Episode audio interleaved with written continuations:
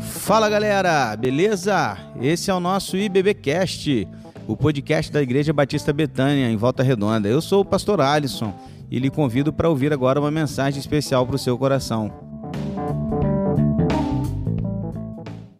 Hoje eu quero falar com você sobre uma missão incontestável, irrefutável, ou para dizer mais bonito, insofismável. Chique, hein? Você pode abrir sua Bíblia em Atos capítulo 1. Deixe aberta, por favor. Uma missão insofismável, ou seja, cuja verdade é evidente, clara, patente, irrefutável e indiscutível. Que missão é essa? A missão que foi dada à igreja. Eu quero falar com você sobre ela nesta noite. Deixa a sua Bíblia aberta e nós já vamos ler o texto já já. Qual é a vontade de Deus para a sua vida? Pergunte-se a si mesmo qual é a missão que você tem de vida. O que você tem para realizar? Já se sentiu perdido em algum momento da vida?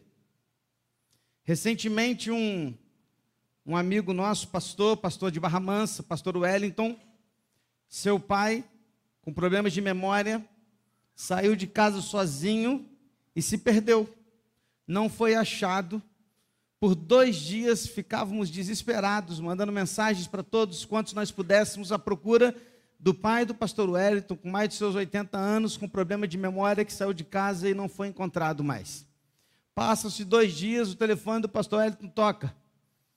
É alguém lá em Feira de Santana, na Bahia, falando: seu pai está aqui. perdido.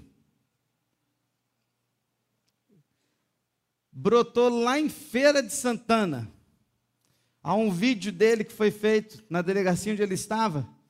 E ele estava sentado com duas pessoas ao lado. Sabe o que ele fazia? Pregava o evangelho para eles. Oh, glória! Um homem sem memória, que não sabia voltar para casa, mas sabia o destino da sua vida. Ele não podia se calar, mas mesmo sem saber onde ele estava, ele falava de Jesus para aqueles que estavam ao seu redor. Sabe, queridos, uma coisa que é muito comum em nossos dias é a perda de foco. Posso dizer daqui para você que durante os 30 minutos de pregação, por exemplo, você perde o foco várias vezes. Sim ou não? Ih, eu vejo, filho. De vez em quando eu estou olhando, tem uns caras que estão viajando assim, ó. Tá longe, mano. Porque quem te perde o foco mesmo, é natural da nossa época, da nossa geração. Quantas vezes você começa a fazer alguma coisa, de repente você está pegando outro, de repente você pegou outro, de repente está no celular, respondeu uma mensagem, quando você volta, o que, que eu estava fazendo mesmo? Já se sentiu assim? Perdendo o foco daquilo que realmente você está fazendo. Mulheres geralmente têm mais facilidade de fazer muita coisa ao mesmo tempo. Homens não. Homens não. Não se, não se ferve leite mais, acho que não, né? De vez em quando algumas pessoas ainda fazem isso, né? Mas o homem pode colocar um leite para ferver, ele vai ficar ali olhando, vai entornar. Mesmo com ele olhando. E a mulher não, ela põe para ali, tum, tum, tum, tum, tum, de repente vai lá e desliga. Baixou e não entorna. Falta-nos o foco, muitas vezes, daquilo que nós realmente temos que fazer. Quando dividimos o foco, perdemos a missão. Por exemplo, Pedro, quando andava pelas, sobre as águas com Jesus, quando tirou o foco de Jesus e começou a olhar para os ventos, afundou. Outro, Davi, quando tirou o foco da guerra, onde deveria estar como rei, como líder, general, deveria estar lá na frente da batalha e não o foi, dividiu a sua atenção, ficou em casa omisso e também ocioso, perdeu o foco, adulterou, com Batseba.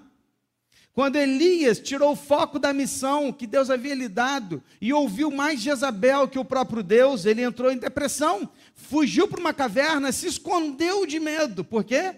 Porque ele dividiu o foco. Semana passada eu disse para a igreja que se queremos ir além e alcançar o objetivo que Deus tem nos dado, nós precisamos ser como um só homem que tem um olhar fixo para uma única direção. E hoje eu quero falar com você sobre a nossa missão. Que direção é essa? Que foco é esse? O que devemos fazer? E para isso nós vamos olhar o texto de Atos. Leia comigo. Atos 1, de 6 a 8. Então os que estavam reunidos com Jesus lhe perguntaram: Será este o tempo em que o Senhor irá restaurar o reino de Israel, o reino a Israel, perdão? E Jesus respondeu: Não cabe a vocês conhecer tempos ou épocas que o Pai fixou para sua própria autoridade, mas vocês receberão poder ao descer sobre vocês o Espírito Santo e serão minhas testemunhas, tanto em Jerusalém como em toda a Judéia e Samaria e até os confins da terra. Atos, o livro de Atos, é aquele que nós chamamos de o único livro histórico do Novo Testamento. Está logo em seguida aos quatro evangelhos e antes da primeira carta de Paulo aos Romanos. Atos, conhecido também como Atos dos Apóstolos, é o livro que relata o momento em que a igreja começa todo o seu trabalho, ou seja, quando o corpo de Cristo, agora, sem o próprio Cristo entre nós, está trabalhando. É o início disso. Atos, assim como o Evangelho de Lucas, foram escritos por Lucas, ambos destinados a um homem chamado Teófilo, o qual Lucas tinha o objetivo de informá-lo, que era um ilustre homem, para que ele conhecesse sobre a obra redentora de Jesus e, posteriormente, a continuidade deste trabalho, desta missão, desta obra, através da igreja de Cristo. Ou seja, ele fala do Jesus histórico, ao mesmo tempo que fala de um Jesus celestial. Aquele que veio e depois subiu aos céus. Hernandes Dias Lopes, no seu comentário sobre o livro de Atos, diz que no livro de Atos, Lucas reúne provas insofismáveis acerca da ressurreição de Cristo, mostrando que o seu ministério terreno fora consumado e que ele agora continuava exercendo o seu ministério celestial. O Cristo histórico e o Cristo da glória são a mesma pessoa. Antes de chegar no versículo 6, os primeiros cinco versículos, Lucas está preocupado em comprovar para Teófilo a ressurreição, a ressurreição de Jesus. Nós estamos aqui olhando na sequência do texto, próximos à ascensão de Cristo aos céus. Mas Lucas está deixando claro para Teófilo e para todos nós que hoje temos o livro de Atos em mãos, que não há dúvidas que Jesus ressuscitou. É incontestável, é irrefutável que Jesus ressuscitou em carne e osso e todos que ali estavam e puderam ter esta oportunidade viram o Jesus ressurreto. Depois que Lucas ele explica para Teófilo nesses cinco primeiros versículos que Jesus ressuscitou, ele diz: e Jesus deixou uma missão para a igreja. E é aqui que a gente chega no versículo 6. É aqui que a gente começa a estudar os versículos de hoje, que vão nos ensinar três rápidas lições sobre a missão da igreja. Sobre essa missão incontestável insofismável. Estamos juntos? Vamos lá? Primeira coisa, não nós não decidimos a missão. Não existe especulação. Quem decide é Deus. Presta atenção. Não somos nós que decidimos qual é a nossa missão. A missão vem do alto. A missão vem de Deus. É Ele quem decide. Não há especulação no reino de Deus. A gente não fica especulando no sentido o que fazer. E será que é isso? Será que é aquilo? Será que é aquilo outro? Não, não existe isso, irmãos. A missão está definida. A missão é concreta. A missão é insofismável. Ela é clara para todos nós. Perceba que no versículo que nós começamos a ler, os discípulos, eles fazem uma especulação. Eles especulam sobre o tempo. E eles vão dizer no versículo aqui que nós lemos, versículo 6: Será este o tempo em que o Senhor irá restaurar o reino a Israel? Há uma especulação aqui. Os discípulos estão especulando sobre a missão. Os discípulos ainda nutriam aquela expectativa de que Israel voltaria a ser o grande império, o grande reino daquele tempo. Eles ainda estavam nutridos daquela limitada visão de que o reino se limitava a Israel. Na cabeça deles, Israel voltaria a dominar o mundo, como eles haviam feito tempos atrás. Mas não é isso. Queridos, perceba: os discípulos estavam com Jesus por três anos. Jesus ensinou, mostrou, fez milagres, acompanhou, fez de tudo. Res, morreu, ressuscitou, está pronto a subir aos céus. E os discípulos ainda não tinham entendido a missão. Ainda havia especulações.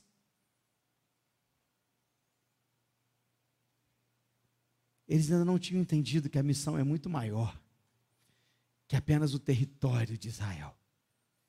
Era muito mais que isso. Presta atenção aqui, querido. Presta atenção aqui agora que eu vou te falar uma coisa. Deus tem uma missão ilimitada para nós. Deus não nos deu uma missão limitada. A nossa missão é imensa, o alcance é ilimitado, o poder é infinito. Como igreja, nós não podemos limitar a nossa visão apenas em nossos limites territoriais. Nós vamos ganhar o mundo para Jesus, queridos. É isso. Meu desejo sincero é que nós comecemos a orar como John Knox.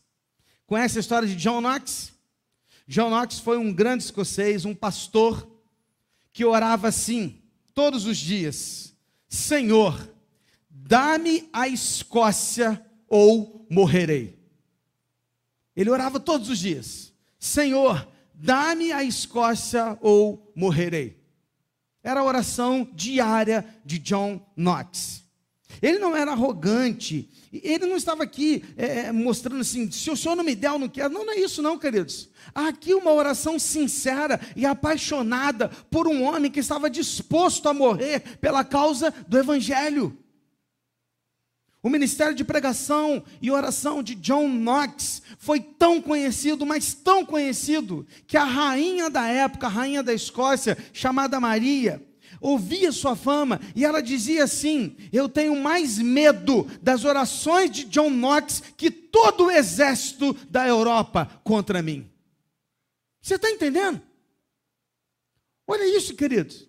A rainha disse: Eu tenho mais temor das orações de John Knox que de todo o exército inteiro da Europa contra mim. Eu confesso para você que o meu desejo é que nós comecemos a orar. Senhor, dê-nos volta redonda. Senhor, dê-nos o Rio de Janeiro. Senhor, dê-nos o Brasil. E queridos, não pense, pastor, você é meio utopia, não é utopia, não, queridos. Isso é a glória de Deus, é a missão insofismável da igreja. Nós devemos orar todos os dias, Senhor, nos dê volta redonda, nos dê o São Luís, nos dê os bairros adjacentes, nos dê mais, nos dê mais, nos dê. Nós queremos mais. Nós queremos mais.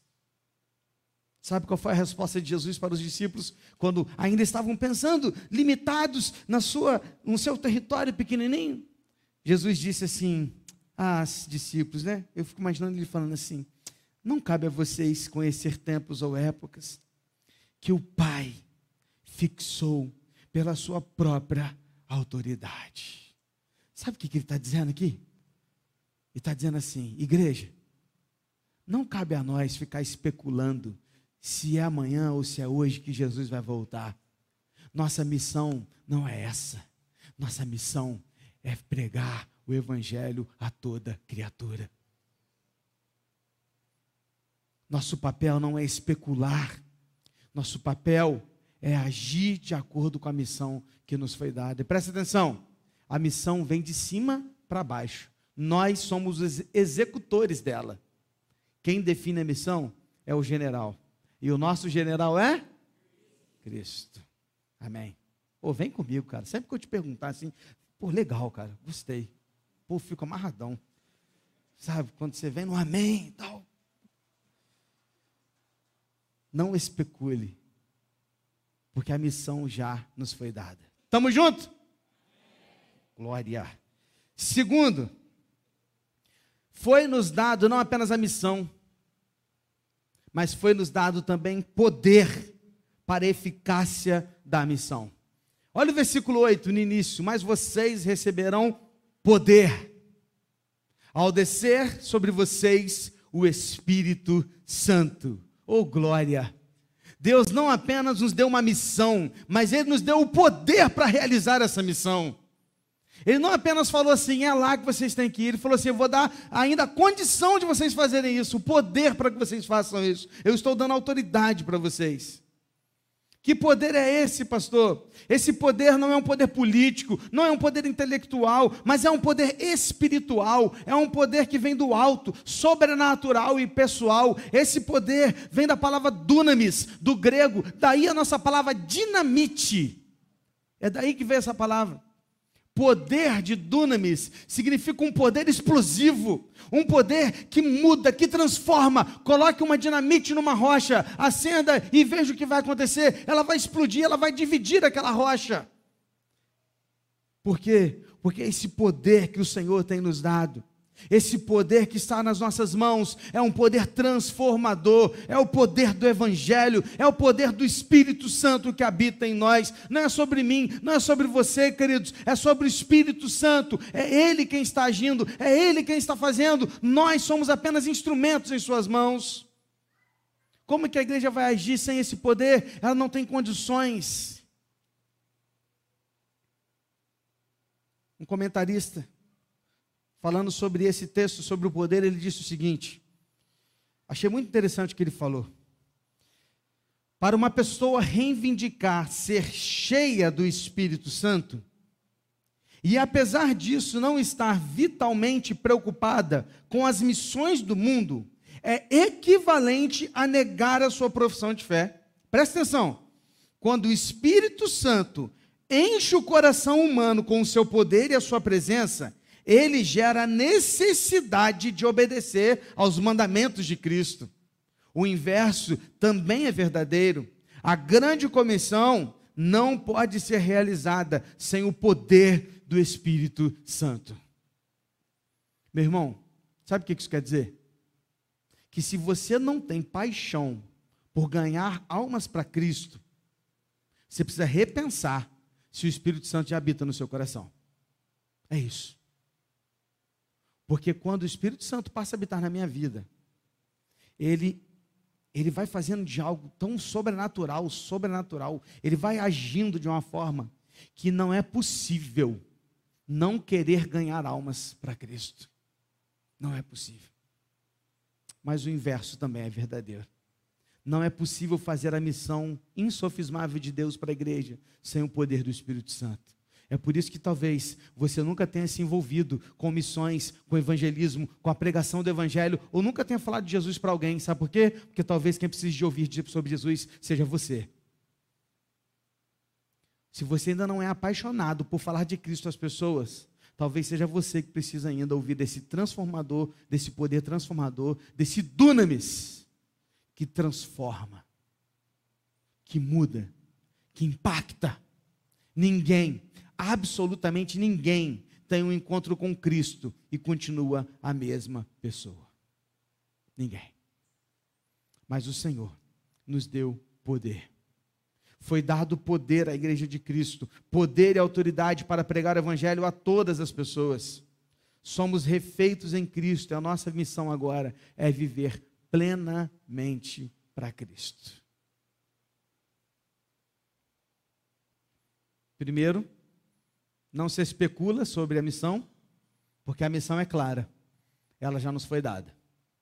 Ok? Segundo, ele não nos deu apenas a missão, ele nos deu também o poder para realizar essa missão. Terceiro,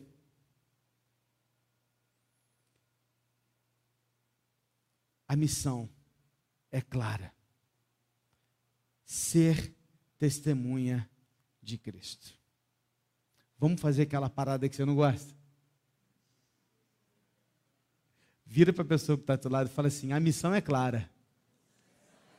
Ser testemunha de Cristo. O versículo 8 ele continua dizendo assim: Olha, e serão minhas testemunhas, tanto em Jerusalém, como em toda a Judéia e Samaria e até os confins da terra. A palavra grega para testemunha é a palavra martus. A palavra martus é a mesma que também pode ser traduzida como mártir. Ou seja, ser testemunha significa estar disposto a morrer por aquilo que você vai testemunhar. Uma testemunha deve estar disposta a morrer por aquilo que ela tem a dizer. Há duas conclusões muito claras a respeito de testemunhas. Primeiro, uma testemunha é alguém que diz a verdade sobre o que ela viu ou experimentou. Ninguém pode ser testemunha de algo que não viu e de algo que não viveu, viveu, certo? Então, primeira coisa, você só pode ser testemunha se antes tiver vivido, visto, experimentado aquilo pelo qual você precisa testemunhar. Uma testemunha não fala, eu penso que pode ser verdade. Não, a testemunha diz, eu vi aquilo, existe, aconteceu e foi assim que eu vi, foi assim que eu vivi, foi assim que eu experimentei essa situação. Ele diz aquilo que apenas aconteceu. Não é sobre a sua opinião, é sobre um fato. Não é sobre o que eu acho, é sobre o que é verdade. Então, uma testemunha, ela diz sobre a verdade que ela já experimentou, viu ou viveu.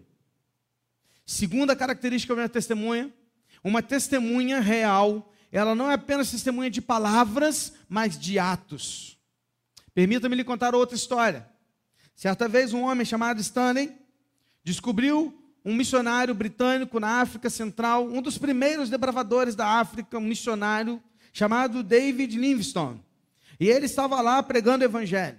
E diz esse Stanley que começou a andar com este homem, o David, e ele disse o seguinte sobre ele: depois de ter vivido certo tempo com ele, Stanley disse: se eu tivesse estado com ele um pouco mais, olha o que ele diz, teria sido obrigado a ser um cristão.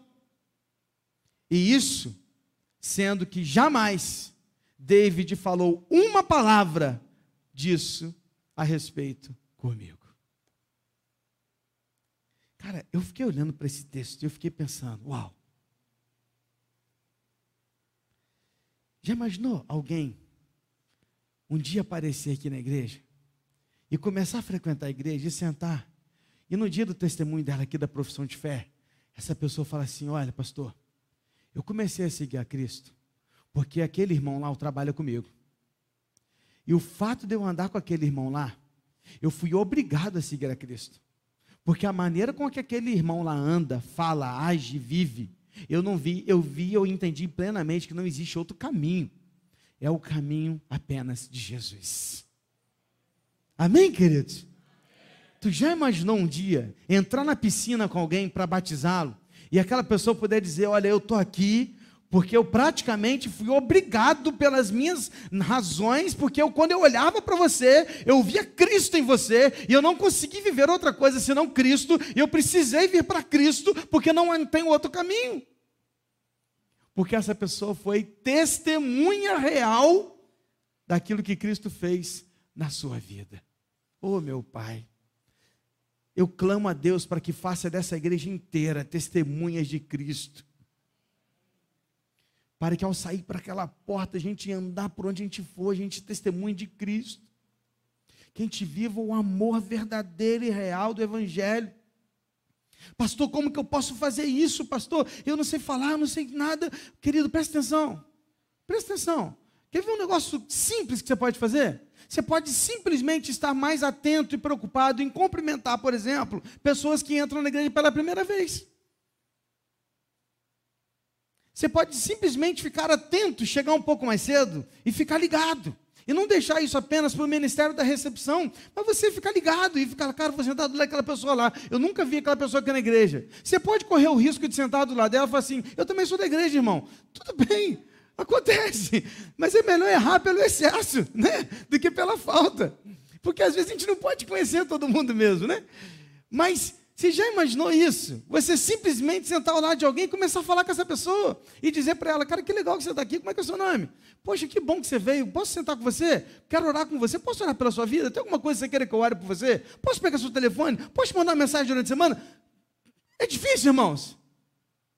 Eu esperava que todo mundo falasse assim, não, né? Mas você está meio desligado ainda, tá vendo? Perdeu o foco aí, ó. Não é difícil. Você pode ser mais receptivo com alguém que entra pela primeira vez, que talvez esteja sozinho, sentado num canto, às vezes até com o coração ali entristecido, com o rosto entristecido, e você pode fazer algo mais para aquela pessoa. Você pode convidar alguém para ir ao culto, para vir ao culto. Você pode convidar alguém para ir na célula na sua casa. Você pode convidar alguém para participar de um trabalho da igreja, de uma festa, de um evento. Você pode convidar. Você pode simplesmente pedir para orar pelos seus colegas de trabalho. Imaginou, você chega lá no serviço, a primeira coisa, poxa, antes de começar, posso orar aqui rapidinho? Fazer uma oração para que Deus abençoe nosso dia? Pastor, mas e se alguém não quiser? Meu irmão, você está preocupado com se alguém não quiser? Primeiro você faz, cara. Se a pessoa se incomodar, depois você pede desculpa. Fala, irmão, desculpa aí.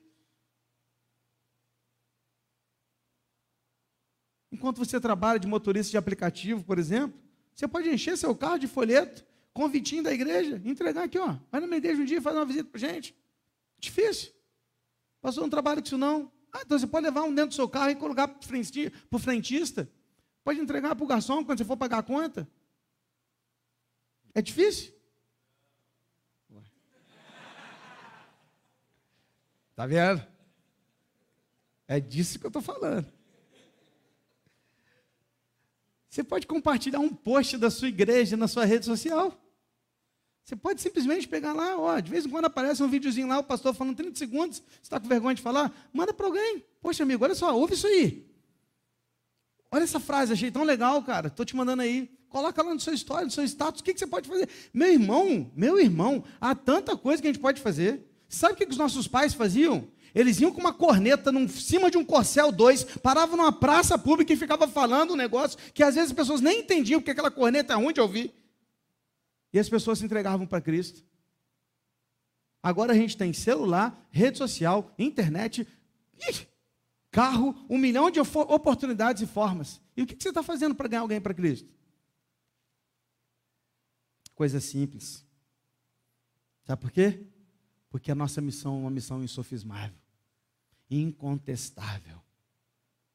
Sabe o que, que me chama a atenção aqui? É que para ser testemunha, basta estar vivo. Vem comigo. Algum julgamento, qualquer julgamento que seja. A pessoa que vai testemunhar, ela só precisa estar viva. Ela não tem que saber falar, ela não tem que ter é, ensino superior, mestrado, doutorado, pós, nada. Ela só precisa estar em plena condições de responder perguntas simples, em sã consciência. Sim ou não, irmãos? Então, para você ser testemunha de Cristo, sabe o que, que basta? Estar vivo.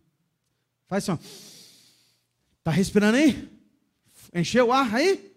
Então você pode ser uma testemunha de Cristo. Porque a única exigência para testemunhar é estar vivo. Mas é estar vivo nos dois aspectos: vivo aqui de carne e vivo de espírito. Porque uma testemunha não pode falar daquilo que ela não viveu, daquilo que ela não experimentou. Então, para que você possa ser testemunha, você tem que estar vivo nos dois aspectos: em carne e no seu espírito. Porque só o poder do Espírito Santo é capaz de fazê-lo testemunhar e ser testemunha em todo lugar na face da terra. Saia da especulação, vá para o terreno da ação. Sabe por que, que nós precisamos de poder? Por duas razões. Primeiro, para exercer o perdão. Sabe por quê? Olha aqui para mim. Sabe por quê? Porque quando Jesus falou, ele falou assim: Olha, sejam testemunhas em Jerusalém, em Judéia e em Samaria. Mas sabe o que acontece? Samaria era pessoa, ou melhor, terra não grata. eram inimigos dos judeus. Eles não se batiam. Mas Jesus falou para eles testemunharem também em Samaria. Sabe o que era preciso? Quebrar barreiras. A barreira que precisava ser quebrada, ela precisava ser quebrada pelo perdão, pelo amor. Não tem essa de escolher quem eu, a quem eu vou pregar. Você vai pregar a quem Deus mandar. É aquele que está lá na rua, que você vai passar por ele, vai te chamar no sinal, vai te dar uma, você dar uma, uma moedinha para ele, ou vai querer te vender uma paçoquinha, e você pode falar para ele: Olha, eu não tenho prata nem ouro, mas o que eu tenho eu te dou. Eu quero te apresentar quem é Jesus de Nazaré, que pode tirar você dessa vida e te dar algo muito melhor. Sim, é isso. É assim. Pastor, aonde? Meus irmãos, presta atenção. Nesse ano de 2024, como IBB, nós vamos dilatar os horizontes. Nós vamos parar de olhar para essas quatro paredes, nós vamos olhar para muito mais além. Porque o texto diz que nós vamos pregar o evangelho em Jerusalém, Judéia, Samaria e até os confins da terra. O projeto de Deus é o evangelho todo por toda a igreja em todo o mundo. E o que nós faremos? Nós faremos como Pedro, como lá em Atos 4, 18 a 20. Olha o que, aconteceu: chamando-os, ordenaram-lhes, de modo nenhum vocês vão falar mais sobre o nome de Jesus. Era uma ordem sendo dada a Pedro. Sabe o que Pedro respondeu? Os senhores mesmos julguem se é justo diante de Deus ouvirmos vocês ou a Deus. Sabe por quê? Porque nós não podemos deixar de falar daquilo que temos visto e ouvido. Nós não podemos deixar de falar daquilo que temos visto e ouvido, porque nós somos testemunhas e nós temos uma missão insofismável. Feche os seus olhos, querido. Coloque a sua vida agora diante do Senhor. Eu quero que você saia daqui hoje, querido, incendiado no seu coração por uma paixão genuína por ganhar almas para Cristo. E não pense você que você não tem condições para isso. Já te disse, basta estar vivo. E mais nada. Apenas seja uma flecha que acerta o alvo. Apenas seja aquele que está buscando fazer aquilo que Deus quer. Queira ser usado da maneira como que o Senhor quiser, querido. E peça a Ele, Senhor, usa-me. Usa-me. Eu quero ser usado. Sonda-me, Senhor, e usa-me para a tua presença. Transforma-nos, sonda-nos, faça em nós o seu desejo, a sua vontade. Deus usa-nos, usa-nos da maneira como o Senhor quer. Se for para ser abrigo, se for para ser ponte, se for para ser flecha, não importa, usa-nos. Usa-nos, Deus, somos instrumentos em tuas mãos. E esta igreja, como igreja do Senhor, nós não queremos ficar parados. Nós não vamos ficar olhando para dentro de nós mesmos. Nós não vamos ficar apenas olhando para o nosso próprio umbigo. Nós vamos olhar lá para fora. Porque a missão do Senhor, irrefutável missão, é a missão de ir lá na praça para sair das quatro paredes, para ganhar almas para Cristo, porque esta é a nossa missão: ser testemunha do que o Senhor Jesus fez, realizou, transformou, nos resgatou. E nós vamos fazer isso porque um dia o Senhor nos tirou lá do inferno e nos deu uma nova vida. E agora, vivos em Ti, nós queremos ser testemunhas do Teu Evangelho, da Tua palavra, a começar aqui, aqui em Jerusalém, este nosso lugar, essa nossa casa, o nosso bairro, em toda a Judéia, na nossa cidade, no nosso estado, no nosso país, até em Samaria, com aqueles com os quais talvez a gente não tenha acesso, não goste, não conheça, tenha problemas, mas nós vamos quebrar as barreiras, sem preconceitos, para falar do teu amor, Senhor, até que cheguemos até os confins da terra.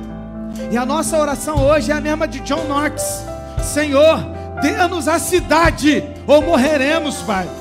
Nós queremos mais, nós queremos alcançar mais pessoas para a tua glória, nós queremos ganhar almas para Cristo. E queremos ser testemunhas do teu Evangelho, porque é essa missão insofismável que o Senhor nos deu. Não nos discutimos, não especulamos. A missão é clara. A missão é pregue o evangelho a toda criatura. É isso que faremos. Por isso, Deus, use esta igreja. Usa-nos. Usa-nos. É o que eu te peço.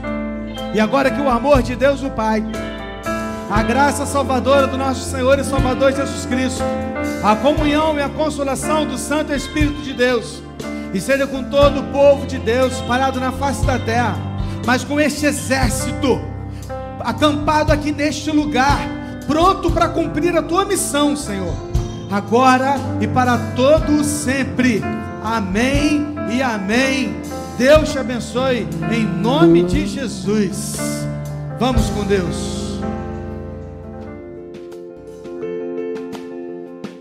E esse foi o nosso podcast de hoje. Siga nossa igreja nas redes sociais e compartilhe também esse podcast com mais pessoas. Venha nos fazer uma visita na Rua Manuel Bandeira, número 53, São Luís, Volta Redonda, Rio de Janeiro. Um abraço e até mais.